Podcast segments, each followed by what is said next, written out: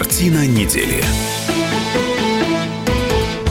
Повтор программы. Здравствуйте, друзья. В студии Иван Панкин и известный историк, журналист Николай Сванидзе. Николай Карлович, здравствуйте. Доброе утро. Сразу приступим. Крайне неприятная история случилась э, с Сергеем Гуркиным, это журналист делового Петербурга, а если быть точнее, то э, с его интервью, которое ему дала Нобелевский лауреат по литературе Светлана Алексеевич. Суть до дела в том, что пришел он к ней э, от э, издания «Деловой Петербург», попросил интервью, она ему его дала. Интервью не вышло, не понравилось Светлане Алексеевич это интервью, она его прервала.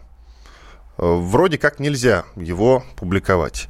Э, он пришел с этим в Деловой Петербург. Деловой Петербург, конечно же, в публикации отказал. Э, и он опубликовал его в издании «Регнум», с которым сотрудничал. Конечно, вышел грандиозный скандал. Ну, вообще, что вы думаете по поводу всей этой истории? Я думаю, что журналист такие вещи делать не должен. Я думаю, что не вполне понимаю здесь позицию Светланы Алексеевич, которой испытываю колоссальное уважение. И не потому даже, что она Нобелевский лауреат, это просто подтверждение ее класса. Вот, а потому что она очень много сделала для, для для авторитета э, русскоязычной литературы. Да? Неважно, белорусский она писатель или, или, или российский, она пишет по-русски. Э, но, э, на мой взгляд, она знала, на что идет, а, потому что я и читал это интервью. В начале интервью она сказала, да, интересно, у нас с вами разные позиции. Вот это и меня смутило. Да, поэтому это будет интересно. Но если это будет интересно, тогда не нужно было, на мой взгляд, идти на... Да, пусть интервью было конфронтационным, Действительно, у них позиции полярные. Но это же нормально. Это, на мой взгляд, интересно.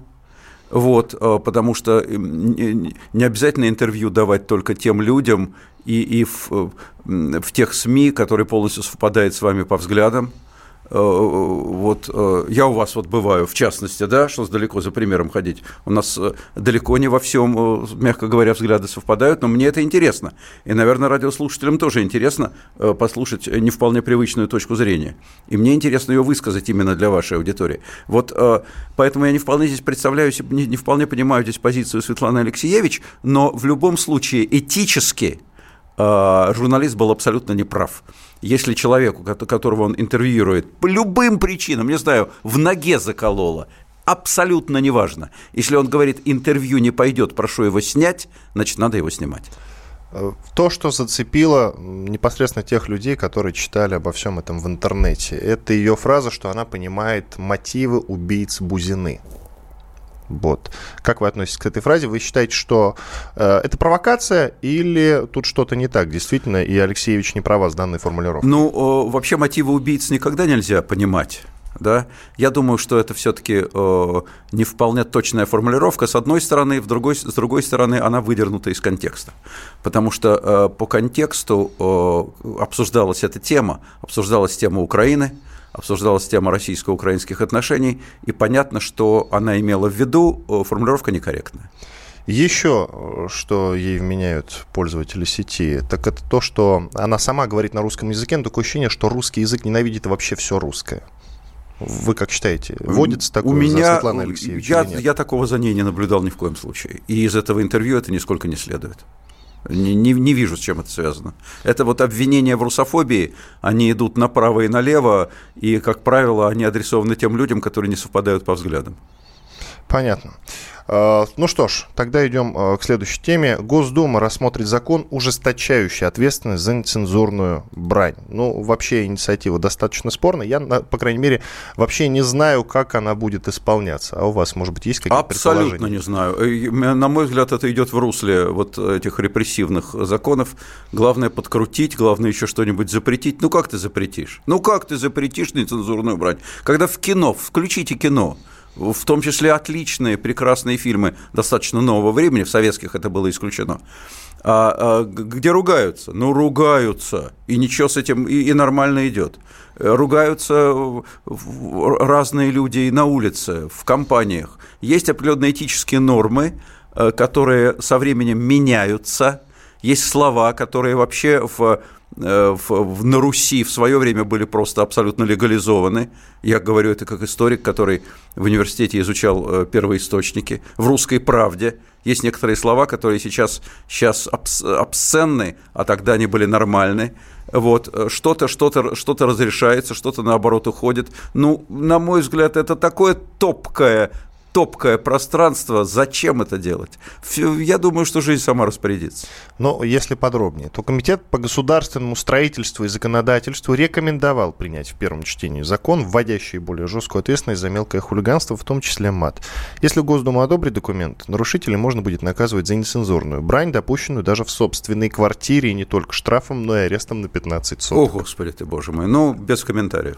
Ну, а все-таки любопытно. В собственной квартире это как? То есть это получается... Как, это, это, это как теща донесет? Да, или, да, или да, на это тещу, получается по доносу. Или на тещу донесут. Это, это замечательно. И кто, кто будет приходить, и вы, а, то есть записывать друг друга будем. Будем писать, чтобы потом представлять доказательства. Вот, предположим, ссора с женой. Мужик ссорится с женой.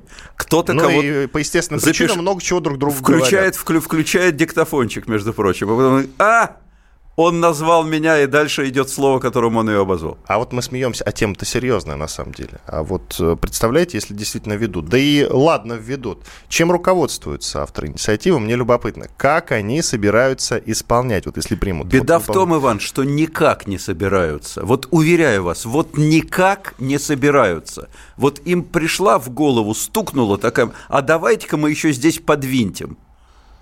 И, под, и подвинтим. А как это будет? У нас что, все законы исполняются? Слава богу. Часто слава богу, что не все. Как известно, у нас, у нас жесткость законов, она, она, она нивелируется необязательностью их исполнения. Угу. Понятно. Значит, будет теме. еще один закон, который никто не будет исполнять. Нет, почему? Как-то он будет исполняться. Или будет исполняться, что... что хуже всего, произвольно. Э, по произвольно. Действительно, получается, что по доносу. Кто-то сказал, а вот человек рядом Мало со мной того, доносов будет много, но на, на большую часть доносов э, будут плевать. А если э, к этому человеку есть какие-то претензии по другим линиям, а вот ты еще такое слово сказал в разговоре с, с женой или с тещей или, или с кем еще соседкой по, по личной клетке. Давай-ка, парень, сюда. Я представляю, как э, кто-то подходит к полицейскому и говорит, вот видите, там мужчина Он матом, мочится матом в ругается. кустах. Он говорит, «Ну, полицейский отвечает, ну и что? ну, приспичило человеку, пусть помочится.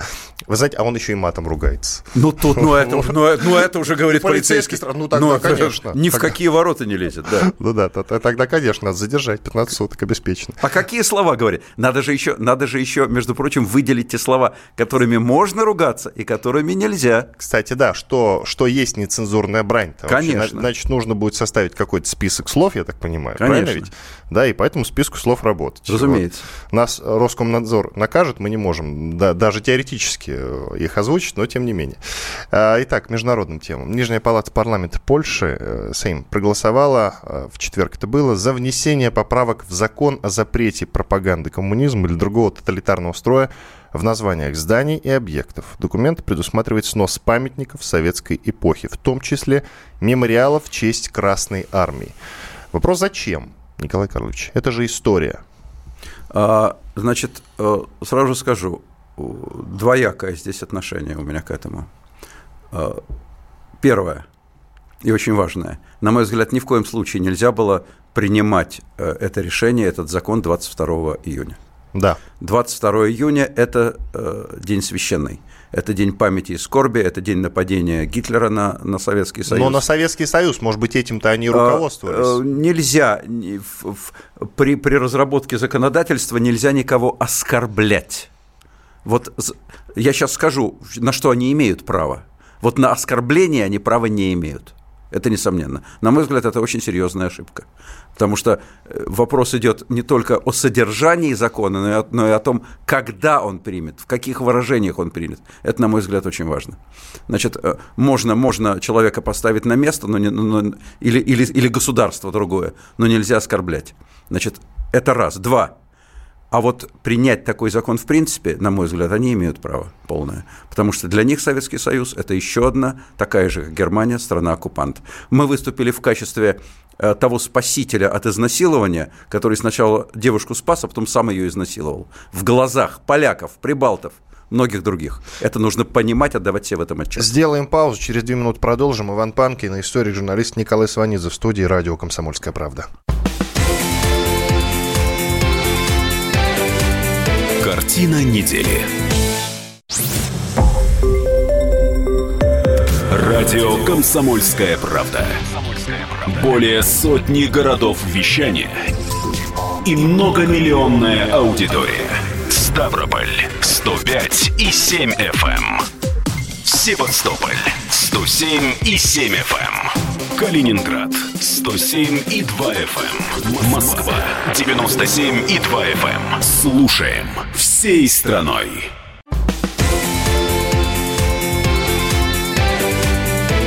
Картина недели. Повтор программы. Иван Панкин и историк-журналист Николай Сванидзе в студии радио «Комсомольская правда». Продолжим тему, на которой мы остановились в прошлой части нашей программы. Сейм Польши принял законопроект о сносе памятников Красной Армии. Николай Карлович, вы не закончили, как раз начали говорить о том, что э, для поляков мы все равно такие же оккупанты и захватчики, как э, Германия. Но я приведу другие примеры. Все-таки от немцев поляки пострадали очень сильно. Не менее, они пострадали все-таки от той освободительной армии Украины, которая вот действовала под руководством э, Бандеры и Шухевича, в честь которого сейчас хотят назвать проспект Ватутина в Киеве. Ватутин, кстати, тот человек, который Киев освобождал. Но не суть. Э, поэтому я не понимаю, к чему такая нелюбовь э, по отношению к Советскому Союзу. Ну, что ж тут не понимать-то? Э, я извиняюсь. Страна потеряла независимость на, на несколько десятков лет. Во-первых, от нее Гитлер совместно со Сталиным отщепнули пол, полстраны в 1939 году. Э, после пакта Молотова-Риббентропа Гитлер на нее напал, то есть, то есть мы к этому имели прямое отношение. Не было бы пакта Молотова-Риббентропа, не было бы нападения Гитлера на Польшу. Э, значит, а после этого, э, после того, как мы ее освободили от Гитлера, значит, мы сами ее, по мнению поляков, на которые они имеют полное право, оккупировали. Ну, страна потеряла независимость. Так же, как все страны советского блока – если решение по их политической системе, по назначению их руководства, по всему, что у них делается, принималось не в Варшаве, а в Москве.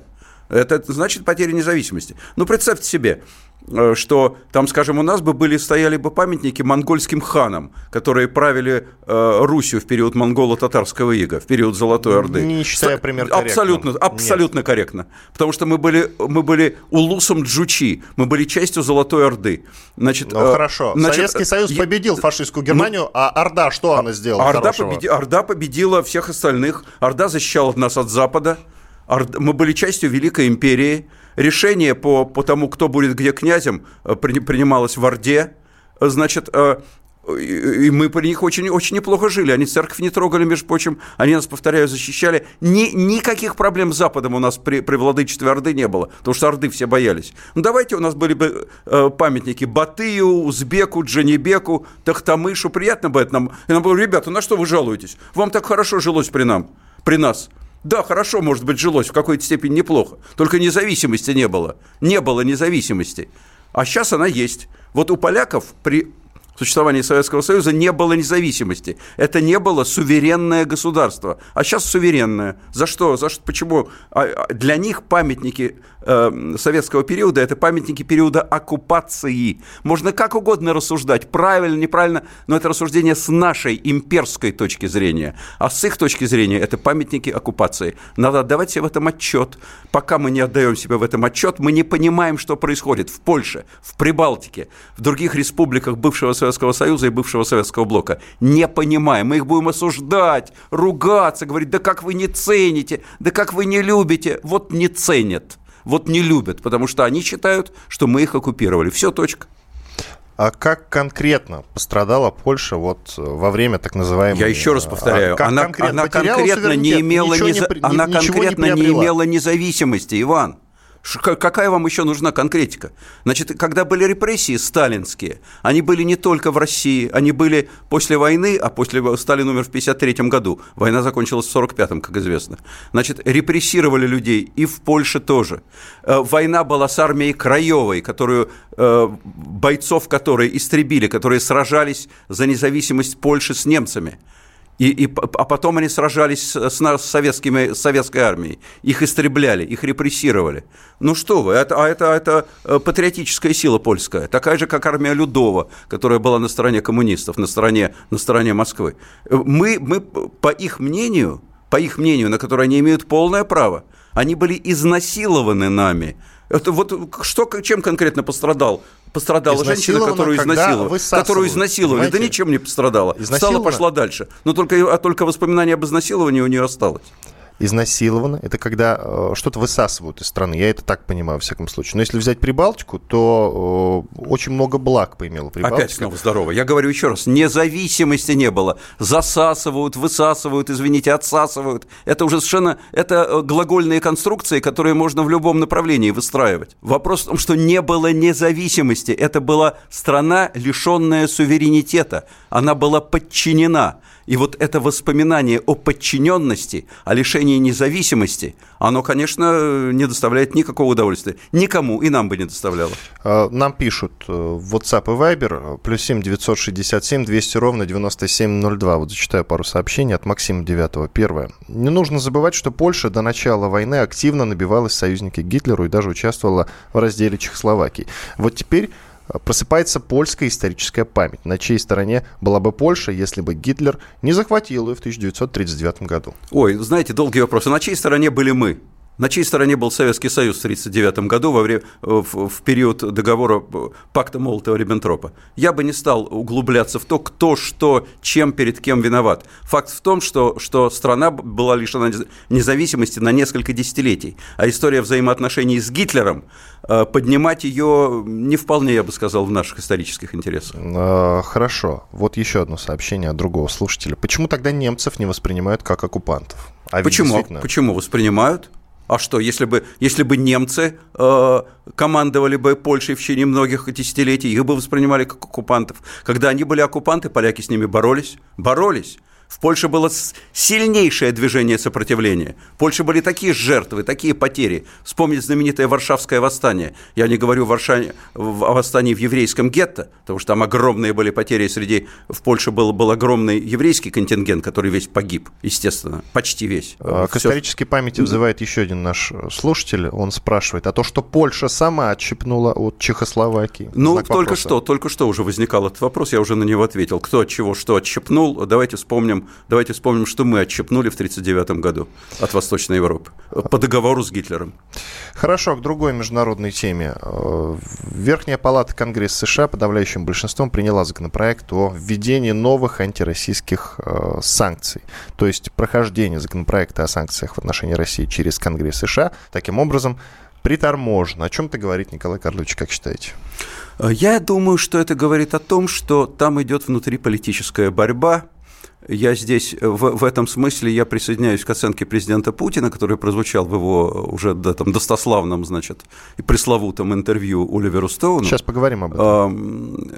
Где он сказал, что вот значительная часть вот этой антироссийской, как он считает, э, антикремлевской, я бы так сказал, волны, которая сейчас, э, или антипутинской волны, которая идет в Вашингтоне, она имеет внутриполитический характер. Это борьба вокруг Трампа. Мы их интересуем в значительно меньшей степени. Если бы, если бы э, Трампа обвиняли в его связях с Пекином, или еще с кем-нибудь, с, каким, с какой-нибудь еще крупной столицей, то речь бы шла об американо-китайских отношениях. Я думаю, что там идет очень серьезная борьба вокруг Трампа. Что делать с ним? Сдавать его, потому что он слаб. Поддерживать его, я имею в виду республиканцев, которые составляют большинство в Конгрессе, потому что он свой, республиканский. Да, он плохой, он, он не тот президент, которого бы им хотелось иметь, но тем не менее он уже избранный, и он республиканец. Вот там очень серьезно идет борьба и в мозгах людей, и, и, и э, на площадках э, обеих палат американского конгресса. В газете «Вашингтон-Пост» вышло сенсационное расследование о том, как Владимир Путин лично руководил операцией вмешательства в американские выборы и как администрация Барака Обамы ему пыталась противостоять. Э, как вы считаете, а действительно, ну понятно, что сейчас э, в таких изданиях, как Вашингтон-Пост, будут подобного рода расследования э, выходить, но тем не менее, как вы считаете, вот реально могли ли повлиять кибератаки на выборы в США? Могли. Я считаю, что могли повлиять. Может быть, и повлияли, потому что если бы разрыв был колоссальный между Трампом и Хиллари Клинтон, то можно было бы сказать, да что там повлияло, видите, как народ проголосовал, тут влияй, не влияй. Но мы же знаем, что вопрос-то был с, с булавочную головку, э, разрыв, и даже разрыва как такового не было. Хиллари Клинтон э, избирателей американских больше получила голосов, причем значительно больше. А тут вопрос был в, в том, что э, повлияли определенным образом на голосование в тех штатах, которые оказались ключевыми. И я думаю, что определенный вброс через Wikileaks, там некой информацией за несколько дней до выборов э, это могло повлиять э, на умонастроение и на результат голосования тех нескольких там тысяч американцев, которые в результате решили итог голосования. Могло повлиять, да. То есть это говорит о том, что Wikileaks в лице Ассанжа сотрудничал с Россией в лице Владимира Путина. Ну, во-первых, Россия и Владимир Путин, это как, чтобы нам не говорили, это не одно и то же. Вот, на каком уровне принималось решение, принималось ли это решение вертикально или нет, или это была личная инициатива каких-то каких хакеров, не знаю. Но что Wikileaks в этом плане может быть нечист, э, совершенно я э, допускаю это. Но сейчас, допустим, вот такие газеты, как Вашингтон-Пост, убедят американское большинство в том, что действительно вот подобного рода кибератаки были, и Трамп выбран э, именно таким путем. Что из этого следует? Ничего не следует. Само по себе это ничего... ничего. Импичмент грозит Нет, нет, случае. Трамп же не виноват. Трамп в этом не виноват. Получай... Мало, мало а кто... рассматривается же вот эта линия, нет, что нет, Трамп нет, сотрудничал нет. с Россией. Э, это другой вопрос, это надо доказать. Хорошо, через э, пару минут продолжим этот разговор. Сейчас после рекламы и хороших новостей мы вернемся. Иван Панкин и Николай Сванидзе, историк, журналист студии «Радио Комсомольская правда». Картина недели. Радио «Комсомольская правда». Более сотни городов вещания – и многомиллионная аудитория. Ставрополь 105 и 7 FM. Эм. Севастополь 107 и 7 FM. Эм. Калининград 107 и 2 FM. Эм. Москва 97 и 2 FM. Слушаем всей страной.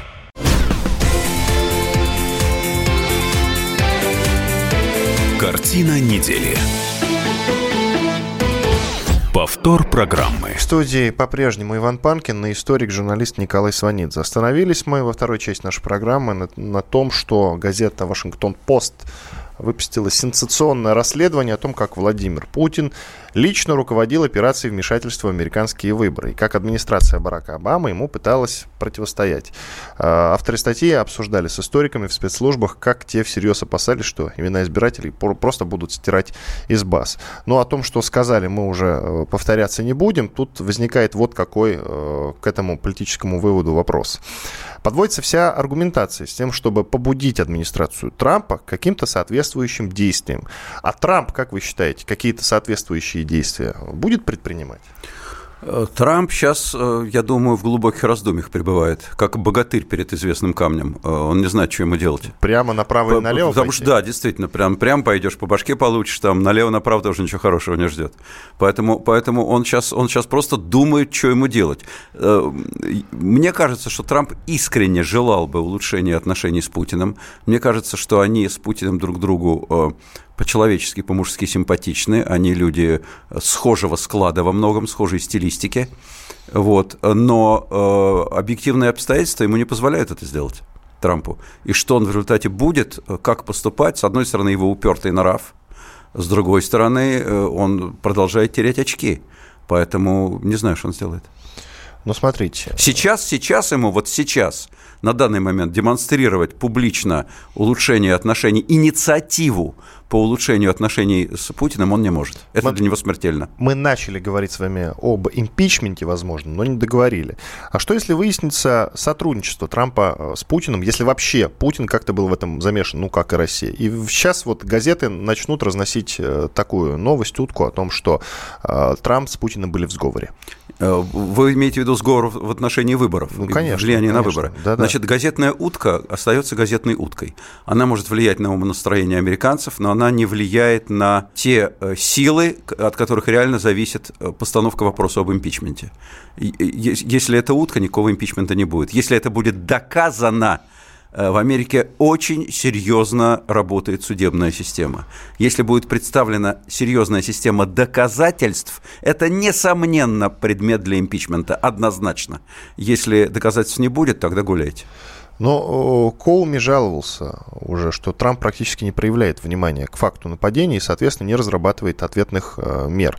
А у администрации Барака Обамы якобы были какие-то доказательства. Но если доказательства были, почему до сих пор э, они как-то не предъявлены? Что... Иван, я не знаю, были ли у них доказательства, не было ли у них доказательств, откуда же мы с вами знаем. Э, тем более, что улита, улита американского судопроизводства работает очень медленно. Может быть, они уже представлены и с ними работают. А может быть, их и нет. Не знаем, посмотрим. Но в любом случае, я повторяю еще раз, сейчас э, политические позиции Трампа, э, вот это самое узкое место для него. И, и конечно, э, что, что всегда я говорил, кстати, когда была такая радость безумная и хлопание себя ушами от счастья, как после победы Трампа, я говорил, то, что ему предъявляется, это не позволит ему сближаться с Россией. И не позволяет. И, и я боюсь, что и не позволит. Тревожный звоночек из Сирии. Минобороны России э, заявила о прекращении сотрудничества с США по предотвращению инцидентов в воздухе. Поводом для такой меры стал инцидент со сбитым международной коалицией самолетом Су-22 сирийских Э, вооруженных сил. Теперь все летательные аппараты коалиции «Западный Ефрат», российские наземные и воздушные средства противовоздушной обороны будут сопровождать в качестве воздушных целей. Вот так вот, э, вот об этом сообщили в Минобороны. Что вы скажете по этому поводу? Ну, ничего хорошего не могу сказать. Значит, независимо от того, насколько этот шаг считать там вынужденным, невынужденным, он плохой. Потому что э, знаете, вот 55 лет э, в этом году Карибскому кризису, 1962 год, угу. после чего была установлена горячая линия между, Москвой, между Кремлем и Белым домом в Вашингтоне. Это именно эта тема. Для того, чтобы подобных вещей, когда мы оказались на волосок от ядерной войны, можно было избежать. Э, никакие плохие отношения, никакие взаимные обиды не должны мешать двум ведущим ядерным мировым державам – договариваться или предупреждать друг друга в отношении возможных инцидентов, в данном случае в воздухе. Не дай бог крылышком друг друга заденут и понеслась. Не дай бог. На мой взгляд, это неправильное решение. И вот еще какая новость. Белый дом получил от группы конгрессменов США предложение выйти из договора о ликвидации ракет средней и меньшей дальности. Э, члены Нижней палаты американского парламента обвинили Россию в нарушении условий этого договора, э, этого документа, извините. Безответственно соблюдать договор, который давно оставил позади единственный участник помимо нас, заявил глава комитета по ядерным вооружениям Конгресса Майк Роджерс. Э, сенатор Том Коттон также поддерживает эту идею. Он предложил официально обвинить Россию в нарушении договора и обсудить возможность передать ядерные технологии союзникам США. На мой взгляд, тоже неправильно. Э, из той же совершенно оперы, только в обраточку. Надо договариваться.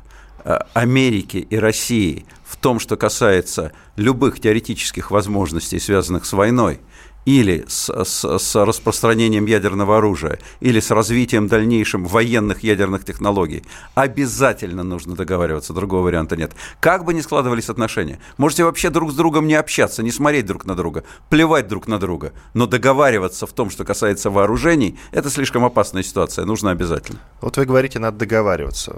Притом вы же говорите о том, что Трамп очень осторожно сейчас действует по отношению к России и вообще сближаться как-то не торопится, по понятным причинам, потому что на него оказывается очень сильное давление. А тогда как договариваться?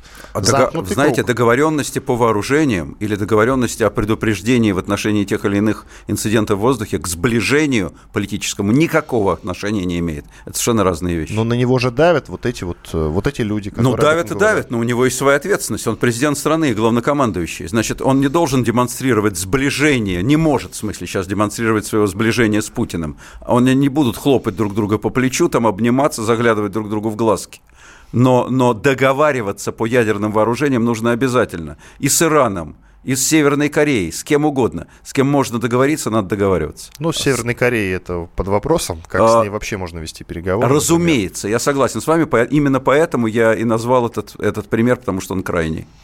А, и давайте уже э, подведем итог фильму который э, недавно вышел на телеэкраны всего мира, без исключения, включая Россию. Это фильм э, Оливера Стоуна, известного голливудского скороносного режиссера, о Владимире Путине. Это, по-моему, четырехсерийный фильм. Четыре серии, да? да. Я его отрывочно смотрел э, по независимым, независящим от меня причинам. Вы посмотрели целиком полностью? Тотально. Я его смотрел тотально. Тотально посмотрели.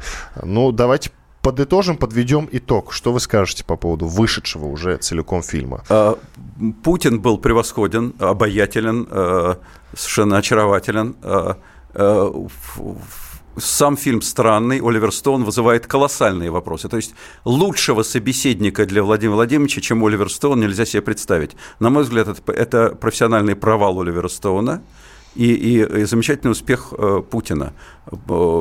Потому что не просто ни одного острого вопроса не было задано, а все вопросы, которые задавал Оливер Стоун, это были такие теннисные или футбольные такие пасы, подачки под удар.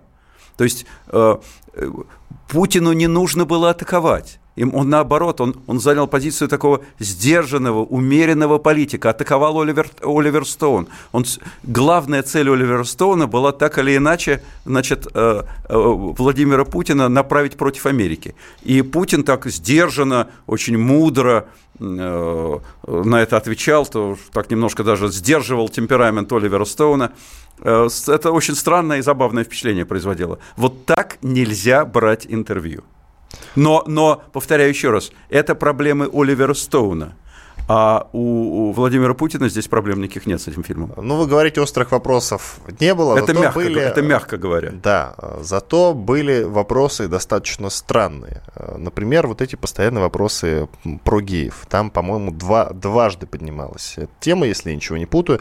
Во-первых, пойдете ли вы в душ с геем, если вы в душе окажетесь... И потом на хоккейной площадке. Да, да если вы в душе окажетесь с геем, это раз. И потом на хоккейной площадке. Угу. А вот если вам придется в одной команде играть э, с геем. Вот два одинаковых вопроса, э, на что Владимир Путин ответил, что э, по поводу хоккейной площадки. Ну, ничего страшного, у нас не притесняют геев в России, поэтому я смотрю на это нормально.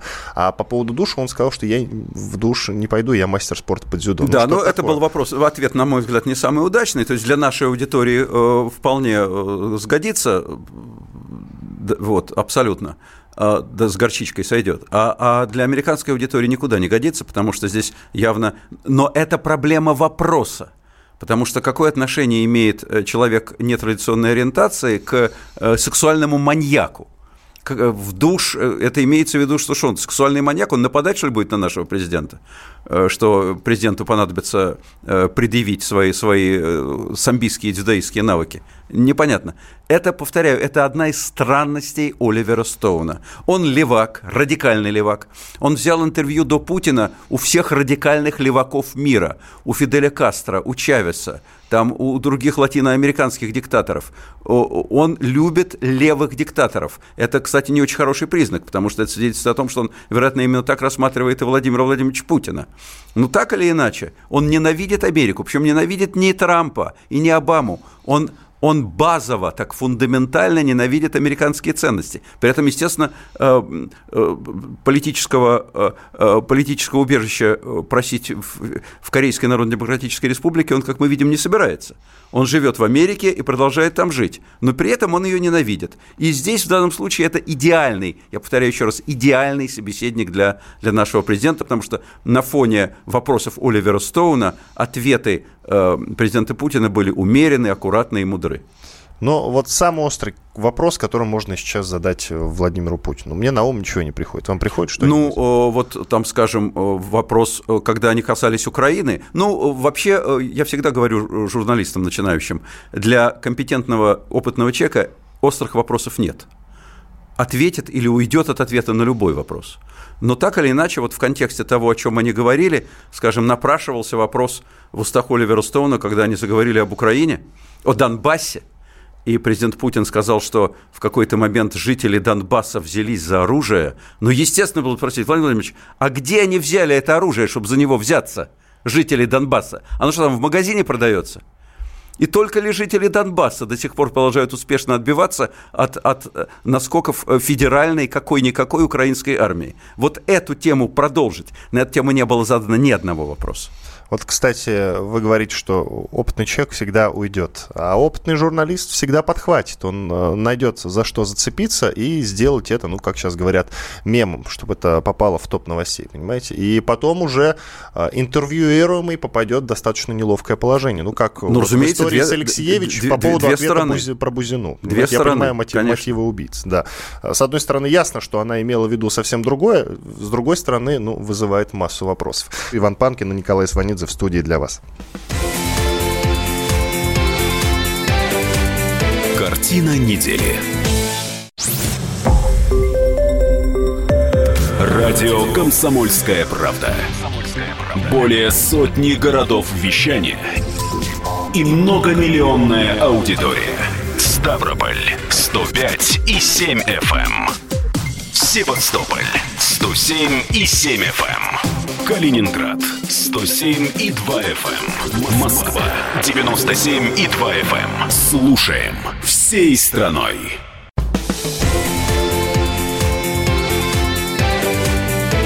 Картина недели. Продолжается картина недели в студии Иван Панкин, а также историк, журналист Николай Сванидзе. Итак, ну, начали мы говорить про Донбасс в ходе разговора об интервью Оливера Стоуна с Владимиром Путиным. А, В ближайшее время в Верховную Раду поступит законопроект о реинтеграции Донбасса, который разрабатывается сейчас в администрации президента Украины. Об этом сообщил на этой неделе коммерсант. По данным издания, документ э, предполагает сворачивание антитеррористической операции на юго-востоке Украины и начало мирной реинтеграции этих территорий. Будет ли мир на Донбассе в ближайшее время, как вы считаете, Николай Карлович? Ну, очень хочется, дай это бог. Не вполне себе представляю, как именно это произойдет, но если это произойдет, буду рад удивиться. Но не представляю, потому что здесь есть несколько сторон. Киев, Республики Донбасса, ДНР, ЛНР, Москва и Запад. И вот это все, это как волк, коза и капуста. Как совместить... Лебедь, рак и щука. Они же лебедь, рак и щука. Мгм. Как совместить эти интересы, на данный момент просто не представляю.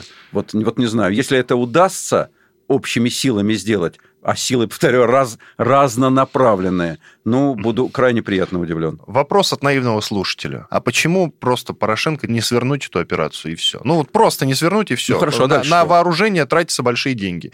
Э, Но это сэкономит часть Нет, бюджета. разуме- это сэкономит часть бюджета. А, а что будет на Донбассе? Донбасс чей? Донбасс кто кормит? А Приднестровье чье? Ха, вопрос. Но это не вопрос Порошенко. там же нет войны. Но это не вопрос Порошенко. А, а чей будет Донбасс? Ну, вот я задаю вопрос. Как он Вот будет- наив- Вопрос от наивного слушателя. Вот я- вот- ничье. Вот я отвечаю наивному слушателю. Донбасс чей? Как он будет голосовать? Кто его будет кормить? Кто его будет поить? Вот захочет, скажем, Порошенко, условно говоря, мы-то этого не хотим, а Порошенко-то хочет уйти там, скажем, вступить в НАТО. А Донбасс будет против, а Донбасс взбунтуется, и ему скажут западники, дорогой друг Петя, а, это что? Ты там сначала договорись со своими, а потом к нам стучись в дверь. Нам горячая точка не нужна. Мы что хотим? Вы что хотите, чтобы мы с Россией воевали? Мы с Россией не собираемся воевать, нам это не надо.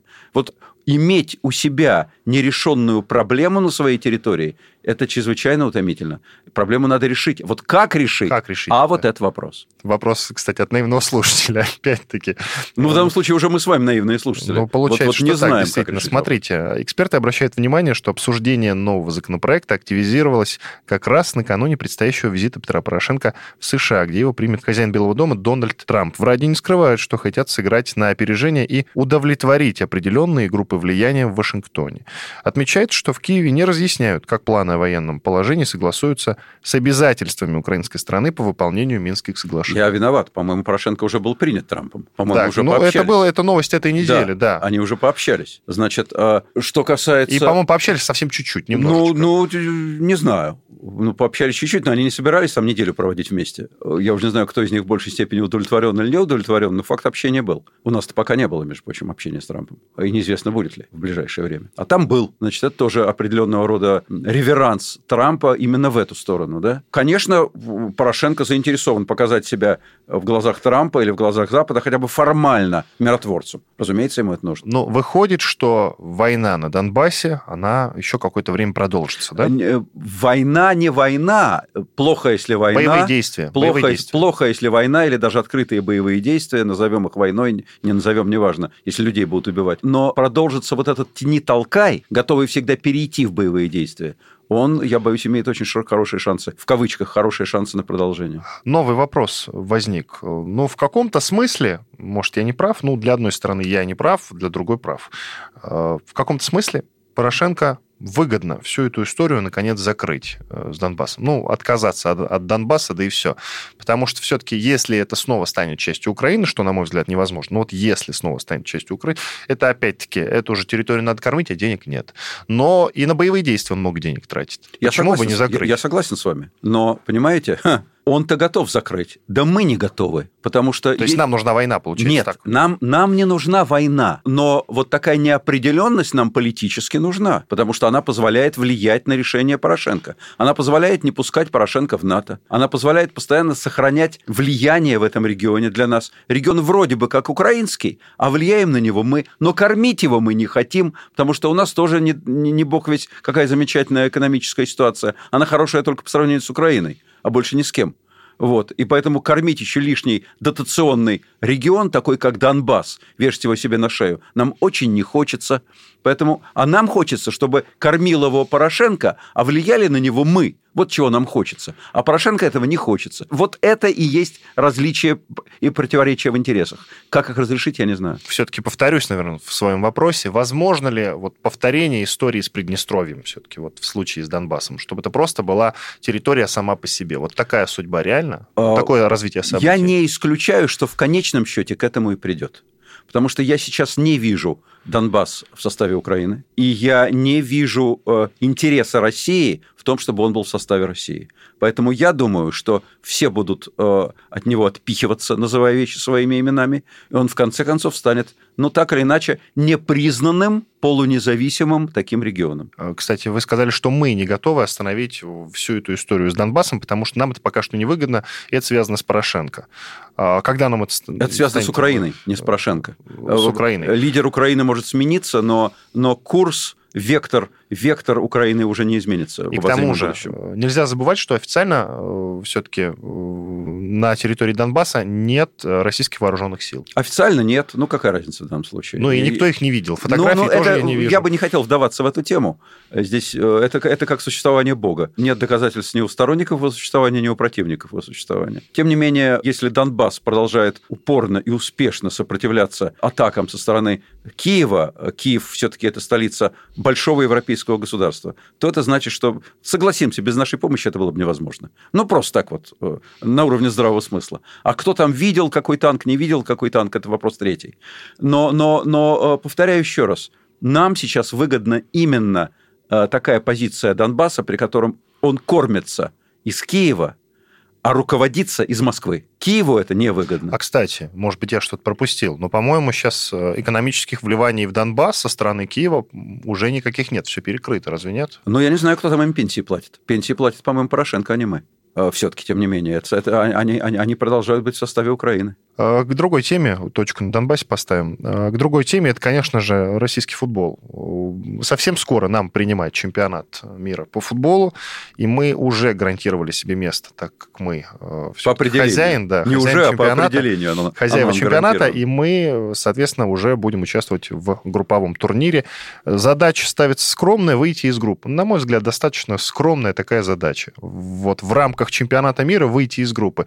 Тем не менее, нам уже это давно этого не удавалось сделать. Как, впрочем, выйти из группы э, в чемпионатах Европы тоже были большие не проблемы. Не просто давно, Иван, а я бы сказал, что, если мне ну, память... В 2008 году за... только у нас был успех, помните? Да, это в, на Европе. Да -да. А на мире за все годы существования российского футбола мы ни разу не выходили из группы. Так вот, э, Кубок Конфедерации, который сейчас проходит на территории России, мы уже покинули. Мы э, в одном матче выиграли, в двух э, с Португалией и с Мексикой проиграли. Если с Португалией проиграли по делу, бились, ну, проиграли, так бывает. То с Мексикой там были допущены несколько досадных ошибок, и, собственно, что тоже привело к счету 2-1.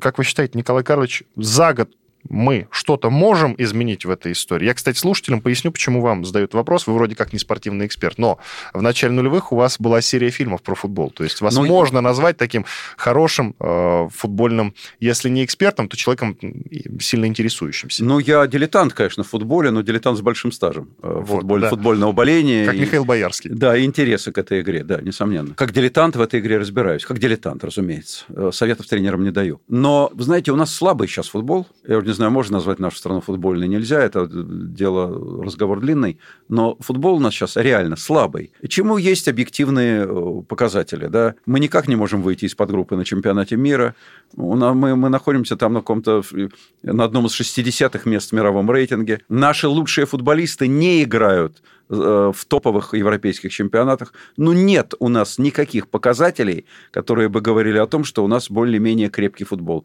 У нас футбол сейчас на весьма среднем европейском уровне. Поэтому я думаю, что э, если ставится задача выйти из-под группы, эта задача для нас э, реальная, если постараемся. То есть выйти мы можем на зубах, на воле, на хорошей организации игры класса у нас за год не прибавится.